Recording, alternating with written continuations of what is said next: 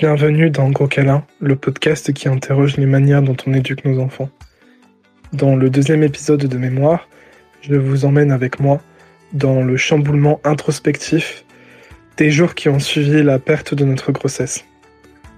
Le contenu peut être choquant, donc si c'est un sujet qui est trop sensible pour vous, ne vous forcez pas à écouter cet épisode. On pourra se retrouver pour un prochain épisode plus tranquille. Et si malgré tout vous avez envie de l'écouter, je vous souhaite une bonne écoute. Nous sommes le 5 décembre. Ça faisait donc euh, 9, semaines euh, de grossesse. Et malheureusement, le, bébé ne s'est pas, ne s'est pas accroché. J'ai l'impression d'être euh, dans un état second, comme si, euh, comme si j'étais en train de faire un cauchemar et que j'allais me réveiller compliqué, euh, compliqué. Réveil à à 4 heures du matin, Julie perd beaucoup de sang. On va aux urgences et euh, et puis voilà. Hein. tout est allé très vite. On a dû réveiller Charlie pour euh, pour qu'elle vienne avec nous. Du coup, bah elle a vu très vite que sa mère pleurait, donc elle a demandé pourquoi et on a pu on a pu lui expliquer. Elle était, euh, elle était triste elle aussi, mais pour l'instant, pour l'instant, elle accepte la nouvelle comme euh, de d'une manière assez douce. J'ai l'impression. Il n'y a pas eu de, il n'y a pas eu de pleurs encore. Euh, elle verbalise beaucoup autour de comment elle se projetait avec le bébé en tant que grande sœur, etc. Donc, c'est pas plus mal, j'ai l'impression. En tout cas, pour le moment, ça se fait vraiment euh, de la manière la plus douce possible, sa réaction. Moi, j'essaie de, euh, comme je suis toujours dans mon état second, c'est un peu bizarre. J'ai du mal à la réalité, je pense. J'essaie de soutenir Julie comme je peux parce que elle, euh, elle s'autoflagelle un peu. Elle a l'impression que c'est de sa faute. Donc j'essaie de faire de mon mieux pour pour lui dire que non, c'est pas du tout de sa faute. Mais c'est pas, c'est c'est facile de se les répéter, de, de se l'entendre dire, mais euh, c'est autre chose que de le que de l'accepter, de l'intégrer. Et j'imagine que dans ces moments-là, il y a toujours une part de culpabilité qui euh, qui reste. On va voir comment comment ça évolue dans les prochains jours, mais euh, ouais, c'est pas c'est pas facile forcément. Comme on avait commencé à en parler autour de nous, euh, pense que le plus difficile, ça va être d'annoncer ça à tout le monde. Et puis, euh, et puis voilà. On verra ce que nous réserve la suite. Je vais continuer avec euh, mon délire euh, de signes débiles ou pas débiles en fonction de la sensibilité de, de tout un chacun. Mais je suis allé à la pharmacie pour, pour aller chercher des serviettes du coup à cause de la situation. Et en repartant pour retourner chez nous, je, vois un arc-en-ciel qui est vraiment, euh, qui est vraiment dans la direction pour aller chez nous et quasiment euh, sur la maison, quoi. Donc c'est, euh, c'est un petit signe de, de rien du tout, mais qui, fait chaud au cœur euh, quand même. Elle est le 6 décembre, c'est le lendemain. J'ai prévenu tous tous mes proches qui étaient au courant pour la grossesse euh, que, que donc on a perdu le bébé.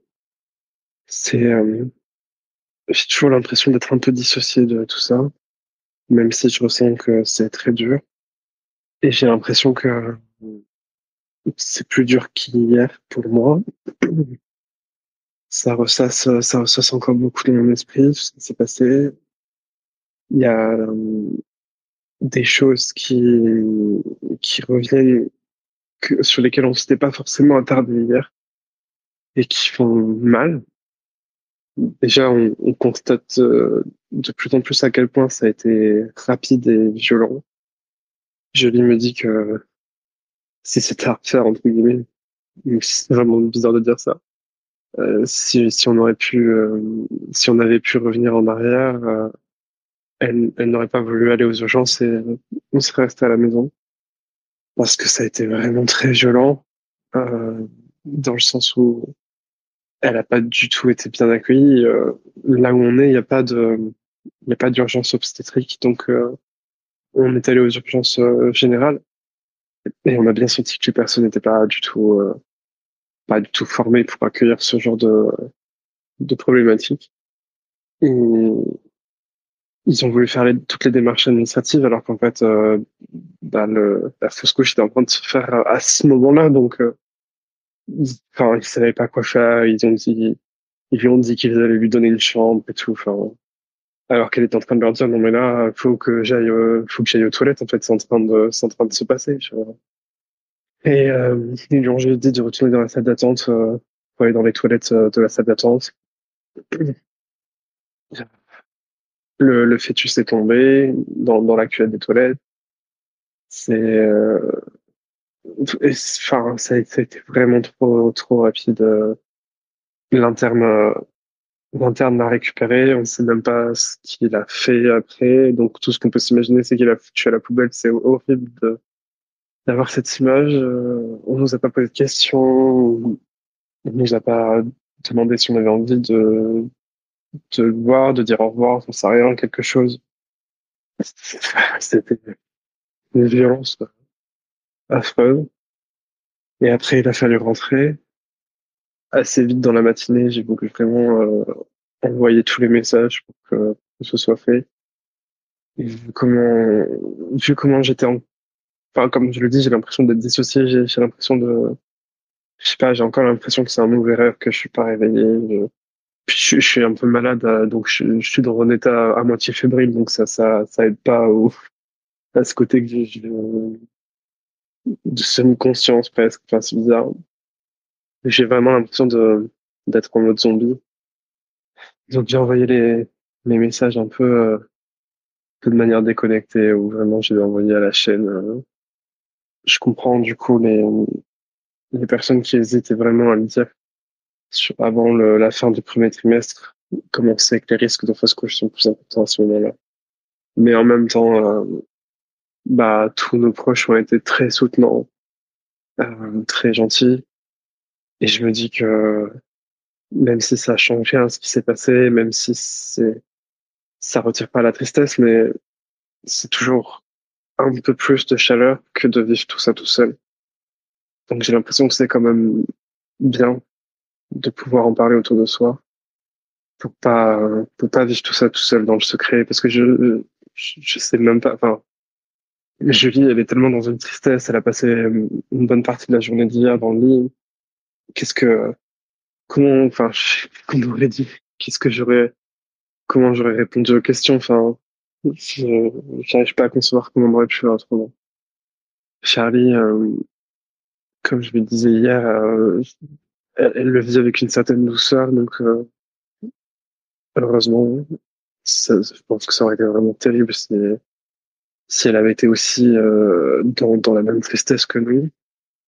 Donc c'est, euh, je pense que ça nous aide qu'elle soit dans cette, euh, qu'elle soit dans une réaction de douceur. Elle a posé beaucoup, beaucoup de questions, à savoir pourquoi, pourquoi ça s'était passé, où était le bébé maintenant, est-ce qu'on allait l'enterrer? Enfin, elle a déjà, elle a déjà assisté à un enterrement et à la mort d'un proche il y a, il y a un an. Donc, elle a, elle a quand même des souvenirs de, de, de tout ça. Et donc, elle, forcément, elle fait le lien. Donc, c'est pas facile à lui expliquer que le bébé est resté à l'hôpital et tout quoi et comment. Enfin, très compliqué toutes ces questions-là. Par contre, j'ai l'impression qu'on arrive quand même à trouver euh, peut-être pas les mots ou en tout cas les meilleurs mots, mais on trouve des mots, c'est bien ça. Et, euh, et du coup, oui, elle, elle se projette déjà pour la suite. Elle, euh, très, très, est très pragmatique. Pour elle, euh, elle se dit que c'est pas grave qu'il y aura un autre, euh, qu'il y aura un autre bébé. Elle a voulu qu'on lui donne un prénom. Donc ça, c'était, c'était vraiment mignon. Et, et voilà la partie difficile, c'est que bon, je pense comme beaucoup d'enfants, c'est difficile de voir euh, ses proches euh, dans des émotions négatives entre guillemets, donc euh, la colère, la tristesse, et de, de, voir sa mère qui exprime vraiment cette tristesse, contrairement à moi où j'arrive pas à l'exprimer. Je sais pas si j'arrive pas à l'exprimer un jour, mais oui, elle voit sa mère pleurer et du coup ça la peine, donc elle elle, lui demande d'arrêter de pleurer, de, ne plus être triste, d'être joyeuse. Et il y a eu, euh, il y a eu quelques moments dans la journée où, la joie, le rire revenait. Et, il y a eu des moments où elle lui a dit, ah, tu vois, ça va mieux, maman, tu, tu es de nouveau joyeuse, c'est bien. Comme si, elle s'imagine que sa vie, c'est fini, on, on est plus triste, mais forcément, on ne sera pas aussi que ça. Il va y avoir des hauts et des bas. On va voir comment ça va se passer. De mon côté, euh, je sens que j'aimerais, que j'aimerais pleurer, que j'aimerais vraiment embrasser ma tristesse, mais j'y arrive pas. C'est frustrant, c'est presque ça m'énerve. Je sais pas si j'arriverai à pleurer à un moment donné. Je l'y culpabilise beaucoup. Je... Et je crois pas que je puisse faire grand chose de plus que ce que je fais déjà, mais j'arrive pas, j'arrive pas à la rassurer finalement pour qu'elle, elle accepte que non, c'est pas de sa faute. Mais c'est difficile, euh, c'est difficile de l'avoir se, se flageller comme ça. Il y a, il y a aussi une peur de l'après, du coup. Est-ce que, est-ce qu'on arrivera vraiment à avoir une autre grossesse? Est-ce qu'on arrivera à aller jusqu'au bout? Et puis, enfin, est-ce que ça va pas recommencer? Et on ne peut pas revivre ça parce que c'était d'une telle violence que c'est compliqué. Pourtant, je me redis, faut profiter en fait des moments qu'on a, peu importe comment ça se finit. Effectivement, on ne sait pas ce que l'avenir nous réserve. Peut-être que peut-être qu'il n'y aura pas de deuxième enfant et qu'on n'aura que Charlie. Peut-être qu'il n'y aura pas d'autres grossesses, peut-être qu'il y en aura, peut-être qu'il n'y aura pas d'autres fausses couches, peut-être qu'il y en aura, on n'en sait rien encore. Et ça sert à rien, je pense, de se projeter sur quoi que ce soit. On verra bien. Je pense que l'important, c'est de parvenir à ne pas être dans la projection, justement, et de rester dans le moment présent et de vraiment vivre ce moment présent et de l'incarner. Et de profiter de ce que le moment, ce que le moment présent peut nous donner mais ça va être, euh, je pense que ça, ça va nous hanter un moment, c'est sûr, et ça nous hantera d'autant plus sur les prochaines grossesses, donc euh, on verra bien. S'il y a prochaine grossesse, comme je l'ai déjà dit, j'ai vraiment de gratitude pour euh, la réaction en douceur de, Charlie, parce que si si elle était vraiment triste, je me sentirais mal, je pense, parce que, enfin déjà, je me sens très triste pour elle parce qu'elle se projetait énormément dans son rôle de grande sœur donc ça me fait, ça me fait beaucoup de peine qu'elle, que de se dire que peut-être elle ne le vivra jamais. On n'en sait rien encore une fois, mais c'est vrai que là, pour le moment, euh, j'ai cette impression-là. Du coup, ça me ça rend vraiment triste pour elle et, en même temps, bah, c'est, la vie, on peut pas, on peut pas lutter contre son coup. On est le 7 décembre. On continue d'avancer. Après, euh, le deuil de, de, de la perte de cette grossesse. Le plus dur, j'ai l'impression, c'est quand on se retrouve euh, tout seul avec nos pensées tout au long de la journée quand on est occupé, euh, quand on peut, quand on peut parler avec nos proches, quand on est ensemble. Ça se passe, la journée défile, on ne se pose pas trop de questions. Mais quand on se retrouve tout seul, c'est autre chose. Quand je m'installe pour m'endormir, j'ai toute la scène qui me revient. Et c'est tenu après avoir réussi à m'endormir. Euh, j'ai été réveillé par les pleurs de Julie qui, euh, elle aussi, a passé la journée euh, relativement sereinement. Je sais pas si c'est vraiment le terme, mais en tout cas, elle a réussi à traverser la journée. On a réussi à rire, on a réussi à faire des choses. Et, et voilà, quand on se retrouve tout seul, quand, quand, quand on est seul dans nos, dans nos pensées, c'est là où c'est vraiment compliqué. Ces pleurs m'ont réveillé. J'essaie de la réconforter. C'est pas. J'ai l'impression qu'il n'y a rien à faire et en même temps, de toute manière, euh, pense que c'est important de se laisser pleurer. Je pense pas que ce soit sain d'essayer de d'éviter cette tristesse. D'ailleurs, c'est euh, c'est les mots de c'est un peu l'attitude de Charlie envers nous euh, à chaque fois qu'elle Enfin, surtout, surtout le premier jour, c'était le cas. Là maintenant, comme je disais, euh, dans le quotidien, euh, ça ne ça ne transparaît pas vraiment. Mais euh, le premier jour, bah, Julie pleurait beaucoup et Charlie le voyait. Donc régulièrement, elle lui disait mais faut pas pleurer, maman. Il faut que tu sois joyeuse. Ça va aller mieux. Ça, ça ira. Elle aime pas, enfin, ce que je comprends, hein. elle, aime pas nous voir tristes. Elle, elle préfère nous voir euh, heureuses, qui, qui s'entend totalement. On lui répète, euh, bah, enfin, même pour elle, quand elle est triste, quand elle est en colère, euh, accepter ses émotions, c'est vraiment important pour nous. Donc, euh, depuis le début, à chaque fois quand elle a une émotion, on lui répète que c'est totalement ok qu'elle ressente euh, cette émotion. Et là, c'est un discours qu'on reprend euh, par rapport à nous, par rapport à Julie surtout, ou quand euh, quand elle lui dit que qu'il faut qu'elle arrête de pleurer, euh, moi moi je j'interviens et je dis non, c'est elle a le droit, elle a le droit de pleurer comme toi, tu as le droit de pleurer aussi quand tu es triste, quand tu as mal. Et je lui dis c'est important de pleurer, pleurer ça peut aussi faire du bien, ça peut aider à aller mieux. Donc c'est important de pleurer. Et Julie a ressenti le besoin de d'écrire sur ce qu'on traversait, de partager euh, de partager un post sur les réseaux sociaux. Je je m'attendais pas à ce que à ce qu'elle ressente ce besoin aussitôt. Du coup, ça m'a encouragé à à le faire aussi de mon côté. J'ai fait une vidéo où j'ai raconté euh, un peu en détail ce qui ce qui s'est passé et notamment la violence euh, de l'indifférence dans, dans laquelle Julie elle a été traitée euh, aux urgences. Et euh, on a eu plein de retours euh, plein de retours plein de soutien c'est c'est important. Bah notamment ça rejoint ce que je disais à l'instant que là où c'est le plus difficile c'est qu'on se retrouve euh, tout seul euh, avec nos pensées donc ressentir le soutien de le soutien des autres même si ce ne sont pas nos proches et que ce sont des membres de notre communauté, des personnes qu'on ne connaît pas, dont on ne connaît que le pseudo et la photo de profil. Mais c'est toujours, euh, c'est toujours un soutien bien accueilli et qui fait du bien. Et là, je voyais un commentaire hier soir euh, m'a, qui m'a un peu touché de, manière un peu, euh, un peu comment dire, un peu étrange dans, enfin dans le sens où ça, c'est comme un peu ces histoires de signes dont je parlais l'autre jour avec euh, l'arc-en-ciel sur les maisons. Mais euh, c'est euh, c'est une personne qui m'a laissé un commentaire et dont le pseudo est Petite Étoile. Sachant que Charlie voulait qu'on donne un prénom au bébé qui est, qui est parti.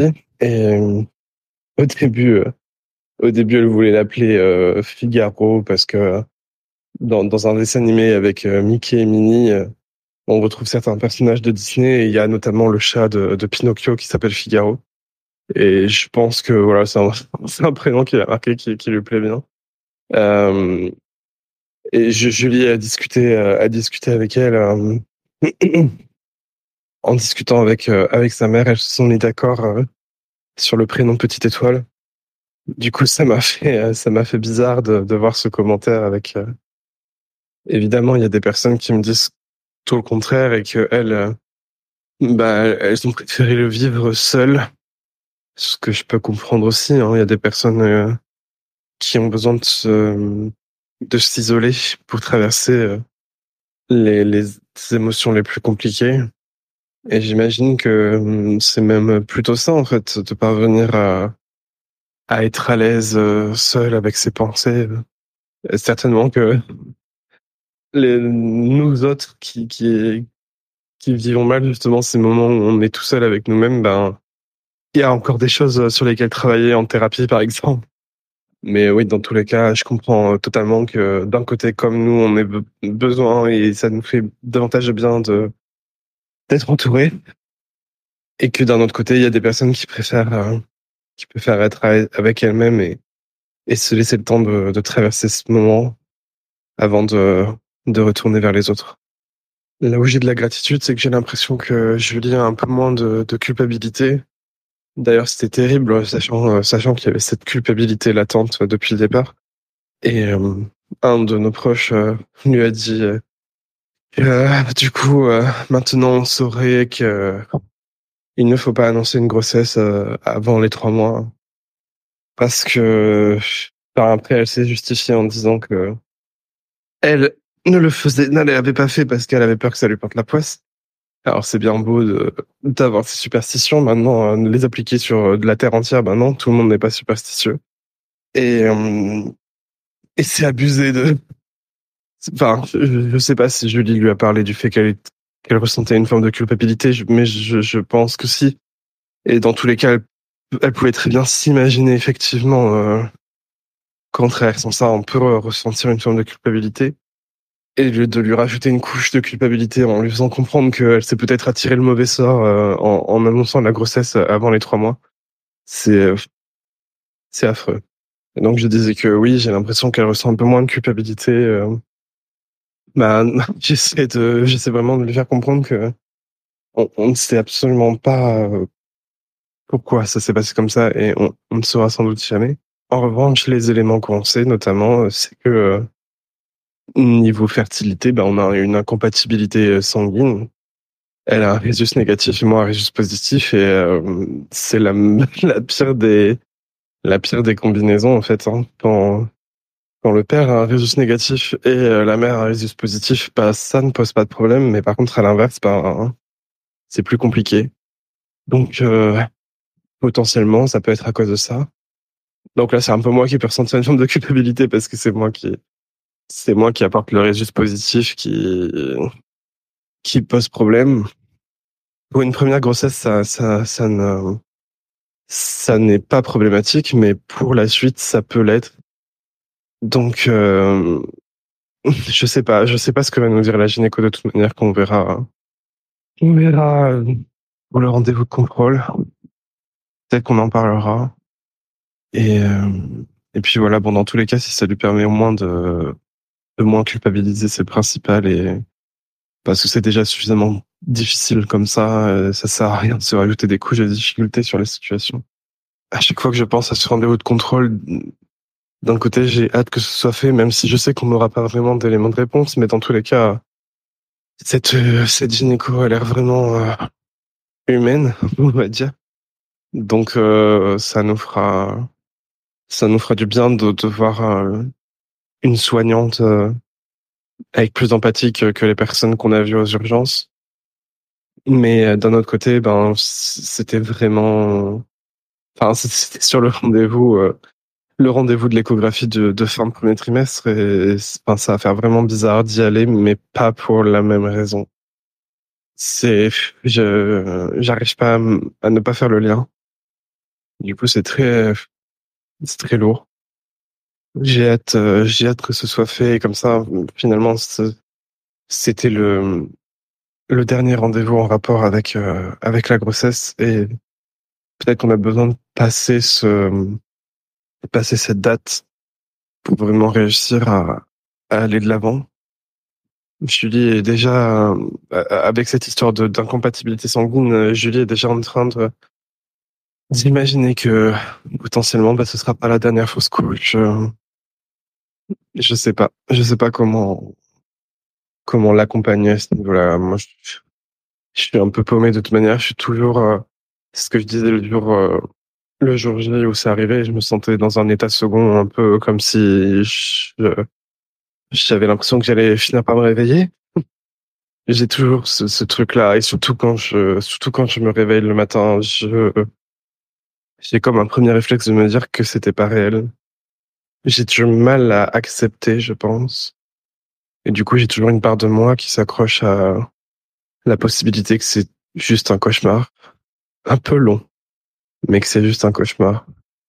Nous sommes le 11 décembre. Demain, ça fera une semaine que ça s'est passé. Je suis entre deux sentiments contradictoires.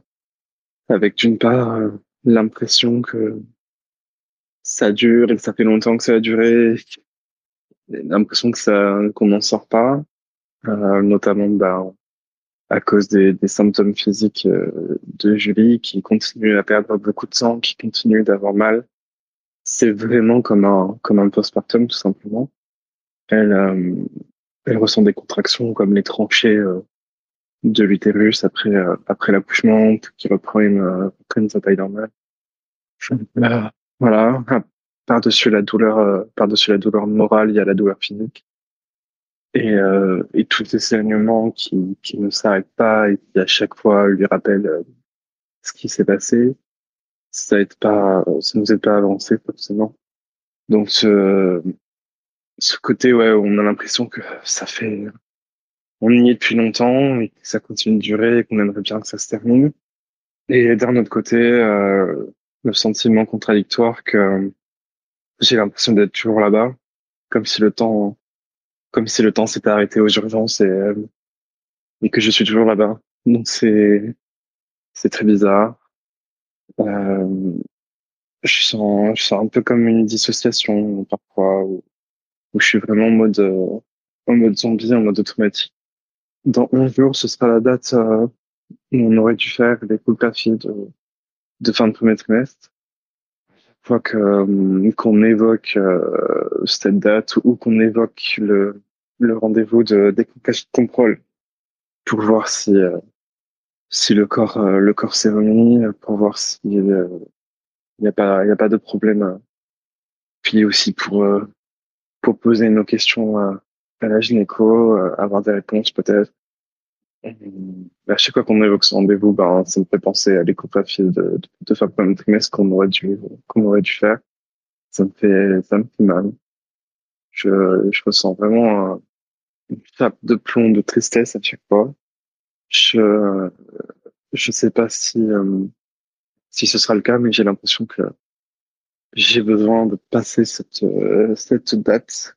J'ai besoin de passer ce rendez-vous de, d'échographie de contrôle, de passer la, la date du 22 décembre pour que, pour que ce soit vraiment derrière moi et que peut-être alors euh, je, je sentirai qu'on avance. Je sais pas. Ah, je me projette, je sais pas ce qu'il ce qu'il en sera en réalité. Mais à l'heure actuelle, j'ai l'impression que ouais, tant que c'est tant qu'on n'y est pas encore, j'ai l'impression qu'à chaque fois que qu'on évoque tout ça, ça, ça me ramène au jour euh, au jour fatidique donc euh, j'ai hâte de terminer ce mois de décembre et j'espère que le mois de janvier sera plus doux.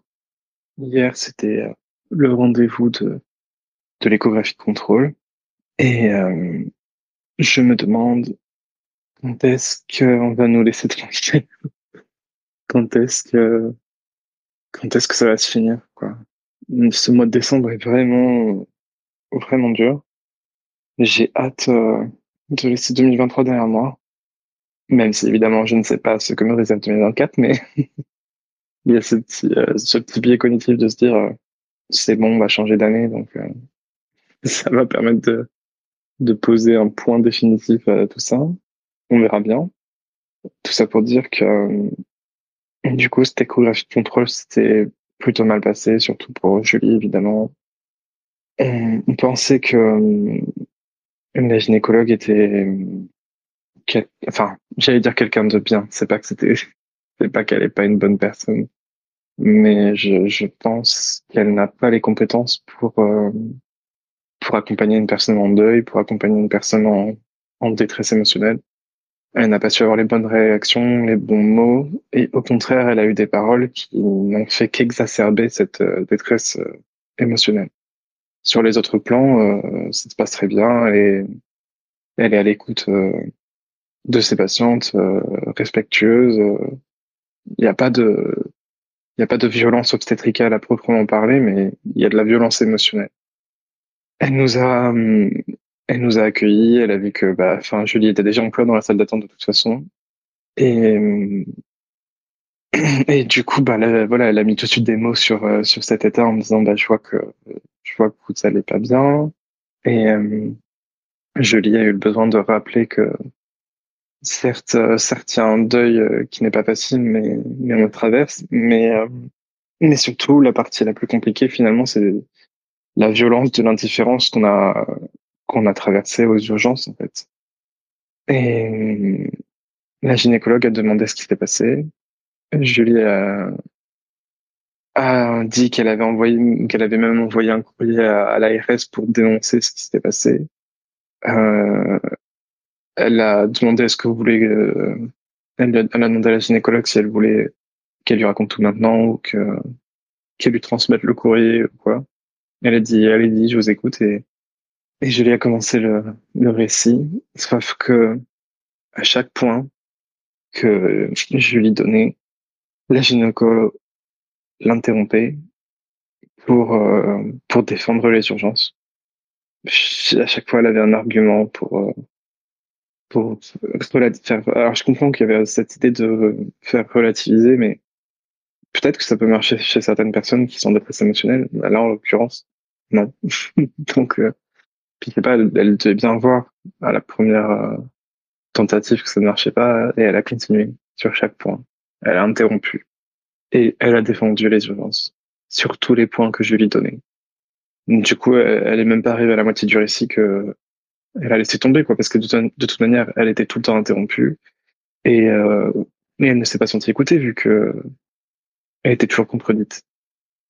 Elle a fait part de, de son besoin de, de faire des examens, de faire un bilan. Et là, tout de suite, on est tombé sur le, sur le truc auquel on s'attendait et qu'on ne voulait pas. À nous dire, ben, les recommandations, c'est de faire un bilan après trois fausses couches officielles. Ce qui n'est pas notre cas, vu que nous, on a deux suspicions de fausses couches et une fausse couche officielle. Elle a dit, euh, si vous aviez, euh, si vous aviez un papier, euh, un test sanguin qui montre que vous aviez été enceinte, voilà, mais là, ben non. Donc, voilà, super. Et, et elle a continué en disant que de toute façon, même dans le cas de trois fausses couches consécutives, 80% des bilans n'apportent aucune réponse, n'apportent aucun résultat, on ne sait pas. Voilà. Donc euh, l'effet d'un coup d'un coup de massue, en fait, euh, je, je, comprends encore une fois qu'il y avait une idée de, faire relativiser, minimiser, et puis d'un autre côté, elle était aussi euh, dans l'encouragement de se dire vous avez déjà eu une grossesse qui est arrivée à terme, vous avez un enfant, donc il n'y a pas de raison que que ça puisse pas remarcher entre guillemets. Mais c'était maladroit, c'était hyper maladroit, et je pense qu'elle ne s'est même pas rendue compte de la violence involontaire qu'elle faisait subir à Julie. Et euh, elle a fait l'examen. Elle a, vu qu'il y avait un caillot, euh, qu'il y avait encore un caillot euh, de sang dans, dans l'utérus. On doit refaire une échographie dans 10 jours, donc c'est aussi pour ça que j'ai l'impression que ça, qu'on n'en finit pas, que je pensais vraiment que ce rendez-vous allait nous permettre de tourner la page. J'avais vraiment besoin de ça, en fait. Et c'est pas fini. c'est pas encore fini. Donc, dans 10 jours, on refait une échographie pour voir si le caillot est parti. Et s'il n'est pas parti, il faudra prendre des médicaments. J'imagine euh, les médicaments qu'on donne pour une euh, pour un avortement médicamenteux pour faire évacuer euh, ce dernier caillot. Et, et puis après, voilà, on ne sait pas ce que nous, attend. Elle a dit ce que ce que j'ai trouvé bien, tu, tu vois, parce qu'elle dit on va faire les choses étape par étape. Donc d'abord, on a ce rendez-vous dans dix jours et ensuite on verra ce qu'on fait. Et je trouve que c'était bien de faire ça plutôt que d'être dans une projection qui au final on ne sait pas du tout si ça se passera comme ça. Euh, sauf que euh, sauf qu'elle aurait dû dire ça dès le départ et se tenir à ça, et ne pas rajouter les autres éléments qui ne servaient à rien, qui faisaient plus de mal que de bien.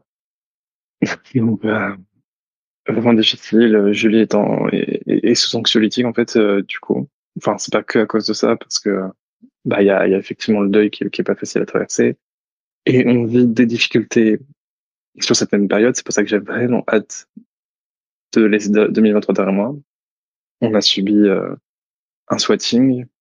J'ai fait une vidéo euh, sur Instagram, je sais pas si vous l'avez vu.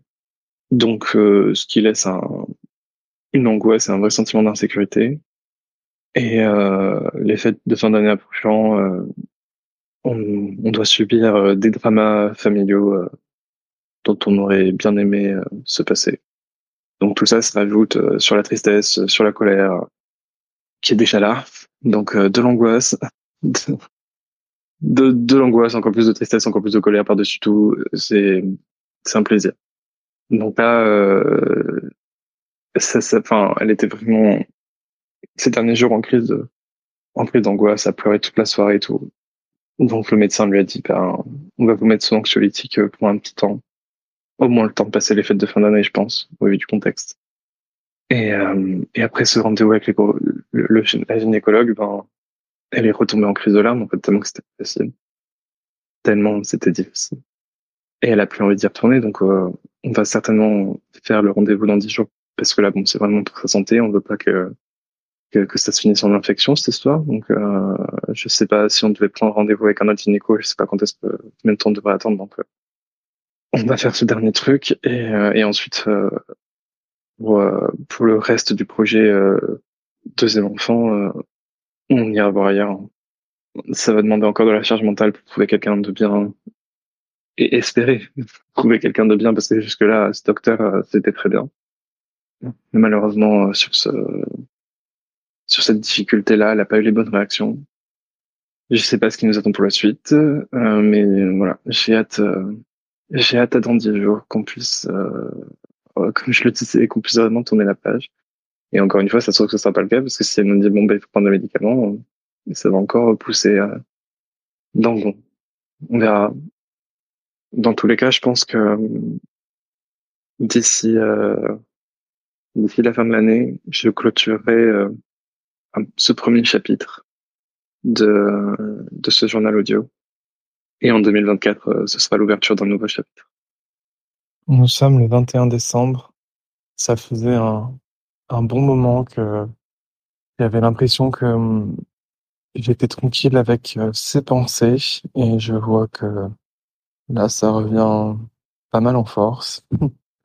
ces pensées, c'est euh, le fait que dès que je suis face à des annonces de, de grossesse et des personnes qui parlent de leur bébé qui vient de naître, etc., euh, bah ça m'insupporte simplement. Ça m'insupporte, ça m'énerve, ça me ça attise ma jalousie, ça me rend triste. C'est infernal. Et euh, je sais pas quoi faire pour sortir de ça. C'est vraiment chiant parce que j'ai pas, j'ai pas du tout envie de, ressentir ça. J'ai pas du tout envie de le nourrir, mais c'est quand même là. Ah, c'est, euh, c'est chiant. j'ai pas, j'ai pas, j'ai pas d'autres mots. Euh, c'est, euh, je, sais évidemment quand, quand je creuse les raisons pour lesquelles je pense ça, c'est, euh, c'est presque, c'est presque puéril en fait, hein, finalement. C'est, ça rejoint un peu l'émotion de l'enfant frustré qui n'a pas eu ce qu'il voulait. Ouais, c'est c'est une grande part de frustration. J'avais j'ai beau dire que euh, on est déjà heureux dans notre modèle familial actuel. Je suis déjà, je me sens déjà, enfin en tout cas, je me sentais, je me sentais déjà comblé avec ma femme et ma fille. Il y avait ce désir de deuxième enfant, mais c'était pas, c'était pas c'était pas existentiel, c'était pas c'était pas un besoin euh, je sais pas comment expliquer ça. Le désir était là, mais ce n'était pas ce n'était pas profond, c'était pas c'était pas une source de motivation absolue qui me faisait aller de l'avant. Je pense qu'à ce moment-là, qu'il y ait un deuxième enfant ou pas, euh, c'est pas nécessairement c'était pas nécessairement un problème, c'était un deuxième enfant, entre guillemets, ce serait que du bonus. je sais pas si je peux faire ça comme ça, mais je ressentais que, et je ressens toujours, qu'on a toujours euh, plein d'amour à donner, qu'on a, qu'on a suffisamment d'amour à donner pour, euh, pour que ça se multiplie avec un deuxième enfant. Mais euh, ça n'aurait pas été un drame qu'on n'en ait pas un deuxième pense que c'est ça que je ressentais. Et là maintenant, c'est le jeu de, c'est le jeu de l'humanité. Hein. Je, pense que tu veux pas forcément quelque chose, mais quand on te le file sous le nez, là, ça commence à réveiller des trucs. ça commence à réveiller la frustration. Ça commence à réveiller euh, une sorte de besoin insociable. Et euh, Ouais. Avec les premières suspicions de fausse couche, avec euh, les premiers essais bébés qui euh, qui étaient infructueux. Forcément, ben, on était en comparaison. Bon, je l'ai déjà dit, hein, je vais le redire 40 fois sans doute, mais forcément, on était en comparaison avec euh, ce qui s'est passé pour notre pour notre fille, où ça a été tellement rapide que rien que ça, en fait, ça a attisé énormément de frustration et du coup, ça attise l'envie, ça attise le désir, d'autant plus. les deux suspicions de fausse ont encore une fois attisé davantage le désir de deuxième enfant. Et là, euh, la perte de la grossesse euh, il y a trois semaines, c'est euh, c'est incommensurable en fait à quel point à quel point le désir s'est enraciné et, est devenu envahissant. D'un côté, je me dis que c'est pas que c'est pas forcément ça en fait de construire ce désir sur ces bases-là. Mais est-ce que je peux véritablement contrôler ça? Aucune idée. Nous sommes le 23 décembre. Hier, on est retourné voir la gynéco parce que sur le moment, lors de lors du rendez-vous euh, de l'échographie de contrôle, et qu'elle nous a annoncé qu'il y avait un résidu qu'il allait falloir expulser. Euh, soit ça se fait naturellement et les saignements reprennent euh, dans quelques jours et ça se fait tout seul, soit soit il faudra faire une intervention médicamenteuse pour, pour que ça se fasse et que ça relancerait des contractions et tout. Et euh, sur le moment, on n'a pas trop réagi. on a un peu déconnecté dans ce moment-là. Et de toute manière, en ce moment, on n'a pas toutes nos capacités cognitives au max, donc c'est compliqué. Mais euh, dans les jours qui ont suivi, en discutant et tout, on s'est rendu compte que bah, dans dix jours où elle devait faire euh, le contrôle, donc elle devait le faire le 29. Le 29, euh, pour vérifier si c'était bien parti ou pas, et ben, Julie ne serait plus en arrêt de travail.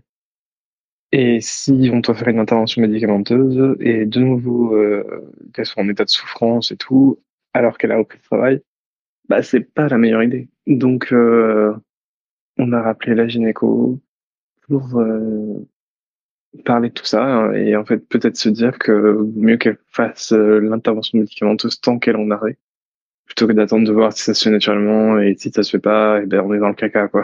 Donc euh, donc euh, donc elle a été d'accord. Et et ça repousse l'échographie de contrôle au 5 janvier donc en 2024 finalement on n'aura toujours pas clôturé cette histoire c'est, je sais que hum, le fait de, tourner cette page, fermer ce chapitre, euh, n'importe quelle analogie qu'on peut dire, pour dire aller de l'avant, euh, ça, ça, dépend surtout de, de moi, en fait. Ça dépend surtout de, de ma pensée. C'est, c'est un, un travail intérieur à faire de moi à moi.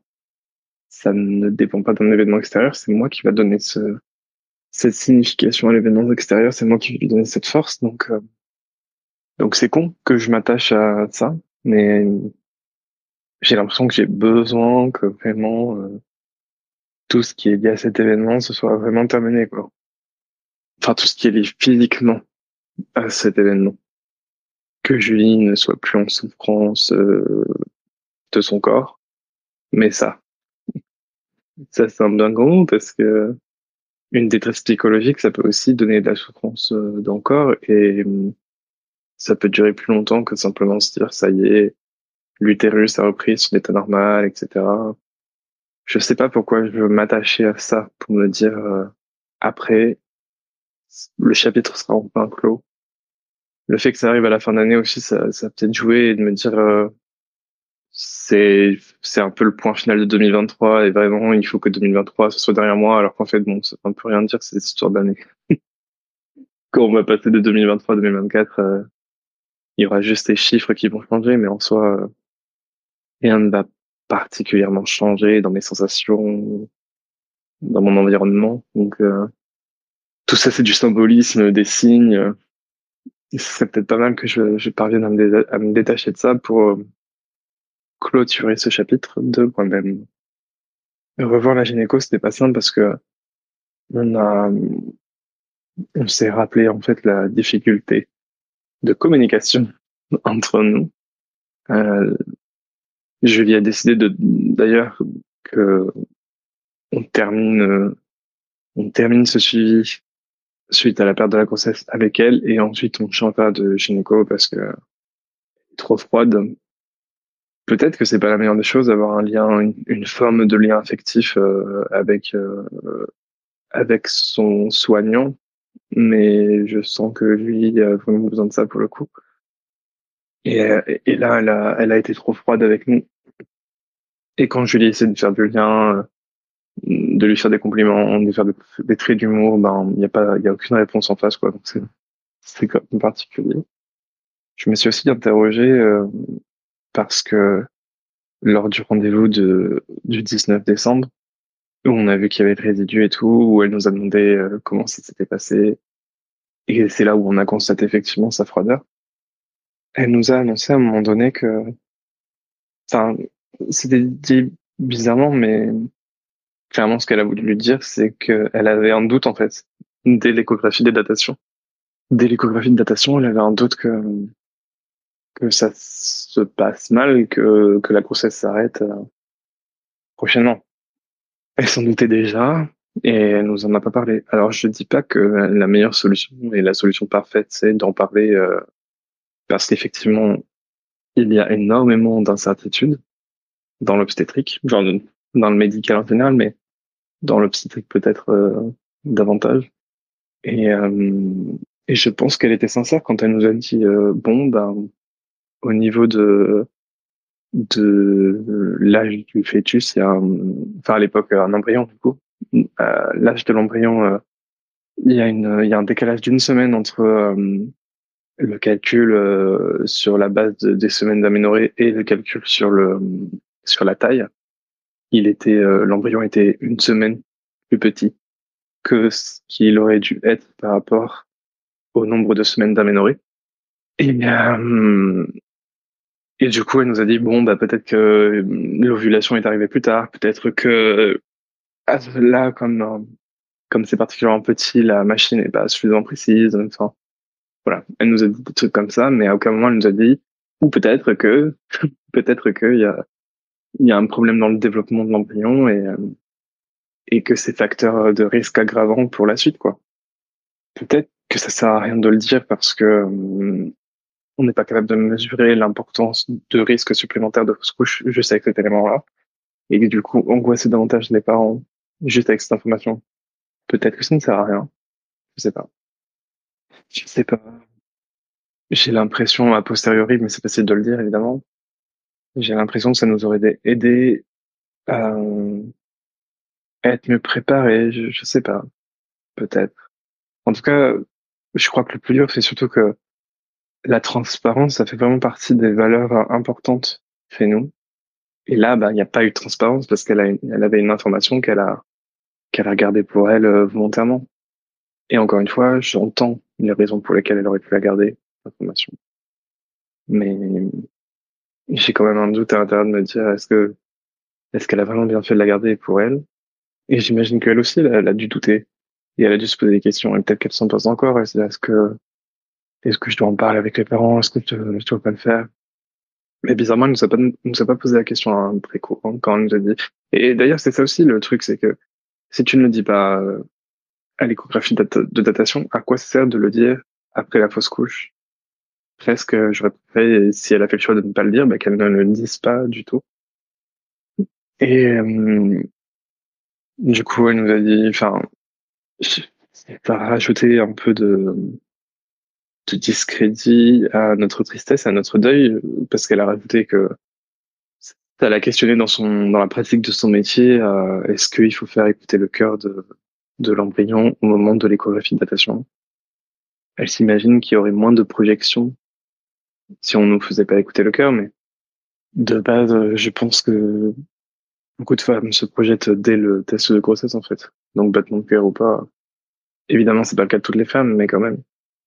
Certaines, euh, certaines se projettent dès le, dès le test de grossesse. Donc, euh, compliqué à un moment donné. Peut-être le mieux, c'est poser la question. Ainsi se termine le dernier enregistrement de l'épisode 2 de Mémoire. Je vais continuer ce journal audio de mon côté, à enregistrer encore mes, mes introspections, mes élucubrations, mon triturage de cerveau. Et quand j'aurai un peu de matière à vous partager, eh bien, je vous proposerai un nouveau montage pour un épisode 3 de mémoire. J'espère que ce format vous plaît. Je tiens à remercier les personnes qui partagent Gros Câlin autour d'elles sur les réseaux sociaux, qui mettent des étoiles sur les plateformes d'écoute, qui laissent leurs avis. C'est le meilleur moyen de soutenir le podcast. Donc, merci à vous. Je vous dis à très bientôt pour un prochain épisode.